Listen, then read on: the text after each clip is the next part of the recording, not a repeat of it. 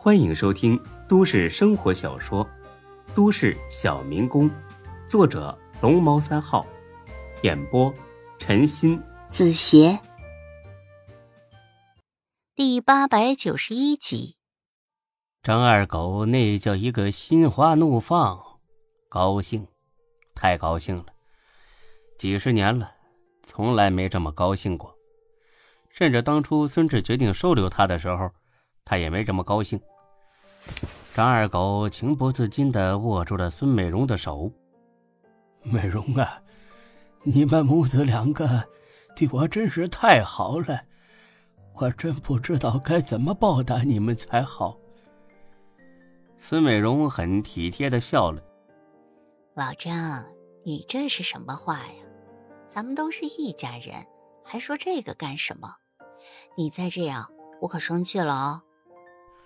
好，好，好，以后我不说了。这才对嘛，一家人就要有一家人的样儿。哎，可是你们为我做了这么多，我能为你们做什么呀？这个，我儿子的意思是给咱们买一套小房子。可我觉得，既然要买，还是买大的好，住着也舒心啊。再说现在的房价涨得这么快，买大房子就当投资了，肯定不会亏。你说是吧？啊，是。可是这样一来吧，钱就有点紧张了。还差多少啊？也不是很多，十万吧。张二狗皱起了眉。十万，这对他来说几乎是天文数字，绝对拿不出来的。孙美荣见他有点发愁，开始灌迷药了。老张，你不是说你认识一个大老板吗？这个大老板呢，就是孙志。当初刚认识的时候，孙美荣问张二狗是干什么的，张二狗当然不能说自己什么都不干。是被人收留的呀，这多没面子！他得编一个像样的故事才行。所以呢，他说自己啊认识一个大老板啊，名义上呢算是他的员工，但平时啊也没什么事儿，就是有时候帮大老板出出主意，差不多是个军师。孙美荣信了，因为他的目的是骗钱，而不是找个老伴儿。哎，就算你说你自己是大老板。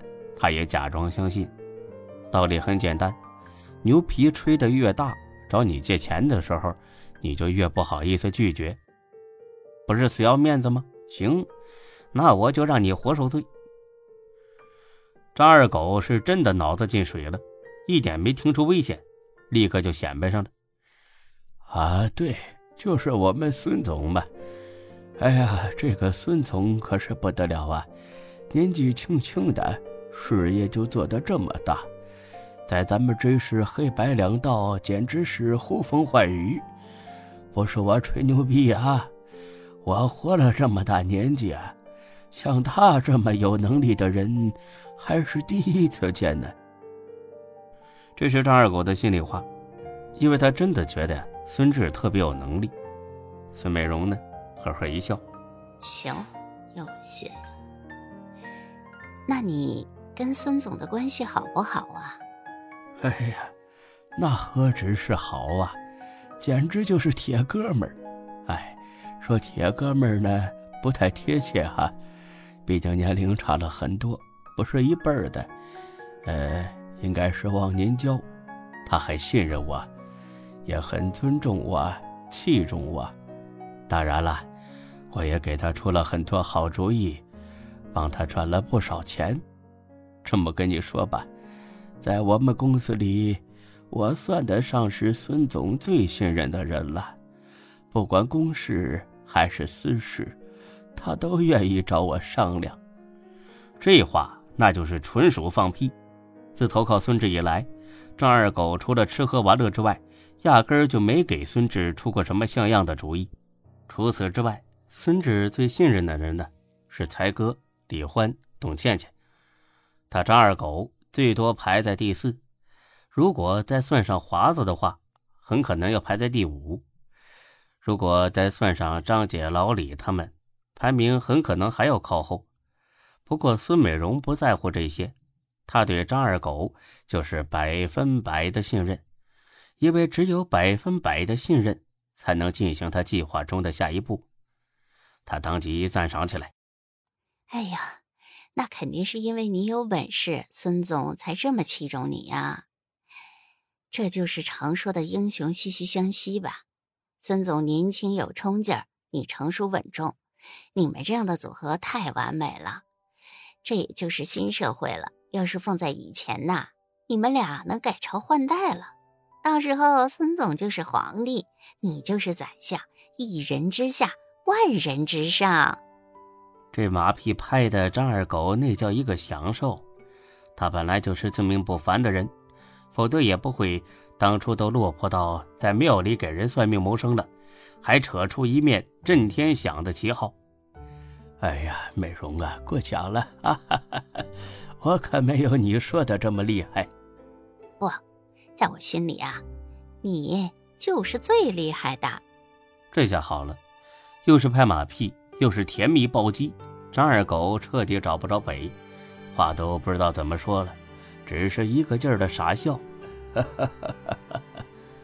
笑了一阵，孙美荣继续把他往坑里领。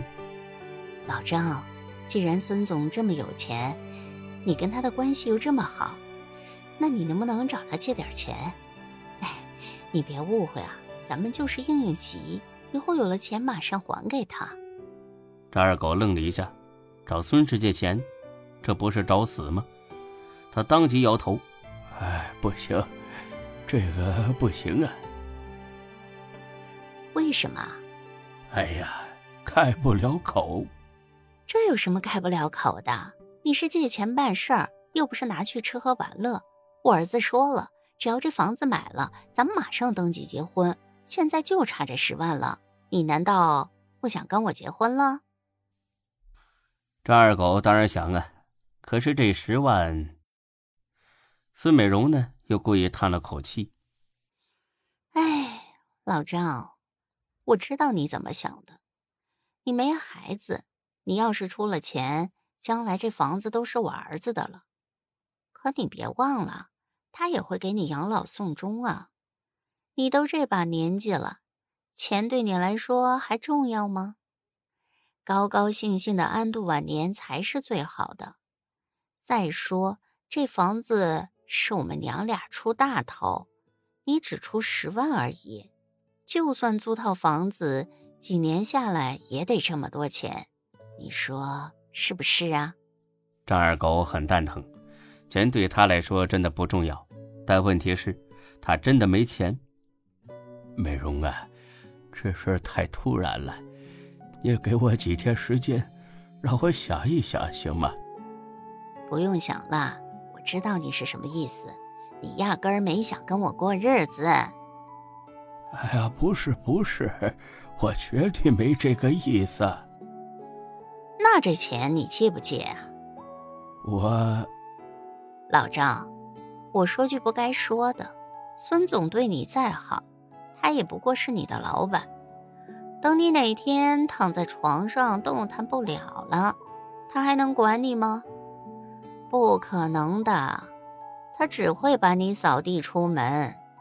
可我们就不一样了，我跟儿子肯定会好好照顾你的。只要你还有一口气，我们就不让你受一点罪。所以孙总只是个外人，咱们才是自家人。你胳膊肘可不能往外拐呀，你得为自己的将来考虑考虑呀。这个离间计呀。并不高明，但是张二狗动摇了。的确呀，他都七十多了，而孙志呢，只是个二十来岁的年轻小伙子。他真的会兑现给自己养老送终的承诺吗？即使他愿意这么做，可他很快就要结婚了，两家大人会允许他给一个非亲非故的老人养老送终吗？恐怕不会。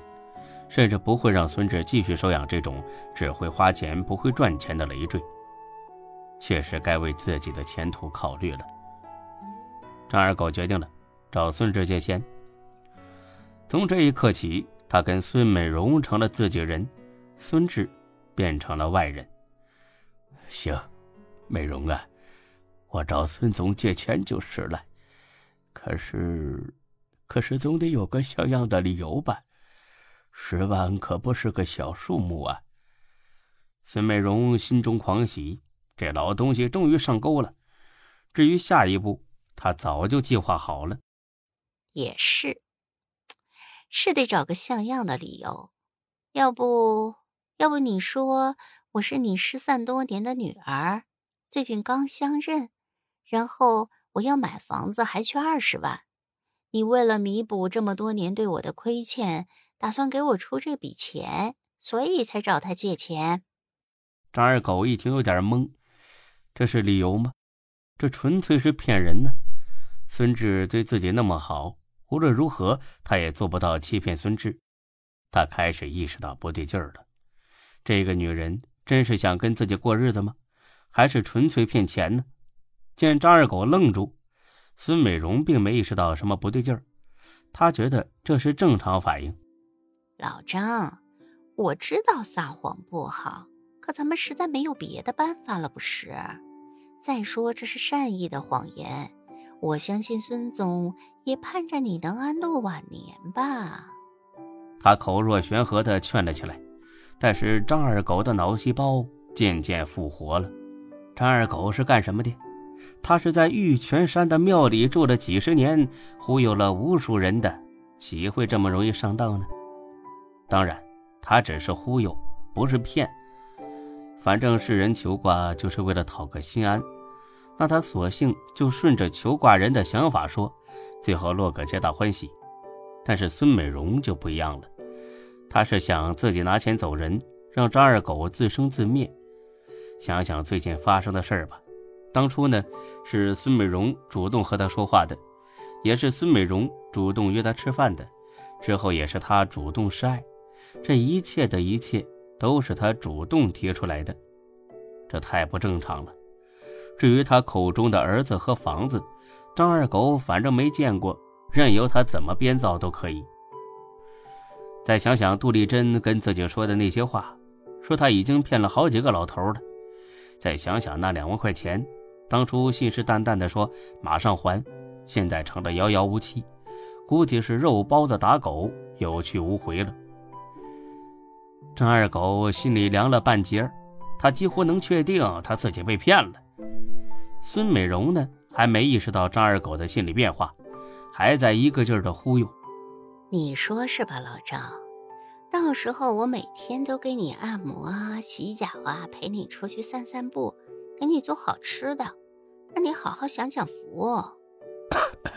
行啊，我决定了，我找他借钱，我这就给他打电话去啊。老张，你真是太好了，你放心，以后我们娘俩肯定好好对你。行，我上个洗手间，顺便打电话跟孙总说一下。行，等你。张二狗起身去了洗手间，啊，当然不是给孙志打电话，而是想要再测试一下孙美容。很快他回来了，怎么样？孙总答应借钱了吗？一瞅这孙美容一脸急迫的样子，张二狗真想端起桌上的粥泼到他脸上。呵呵，好消息，孙总啊，答应借我钱了。哎呀，真是太好了！孙总真是个大好人呐！本集播讲完毕，谢谢您的收听，欢迎关注主播更多作品。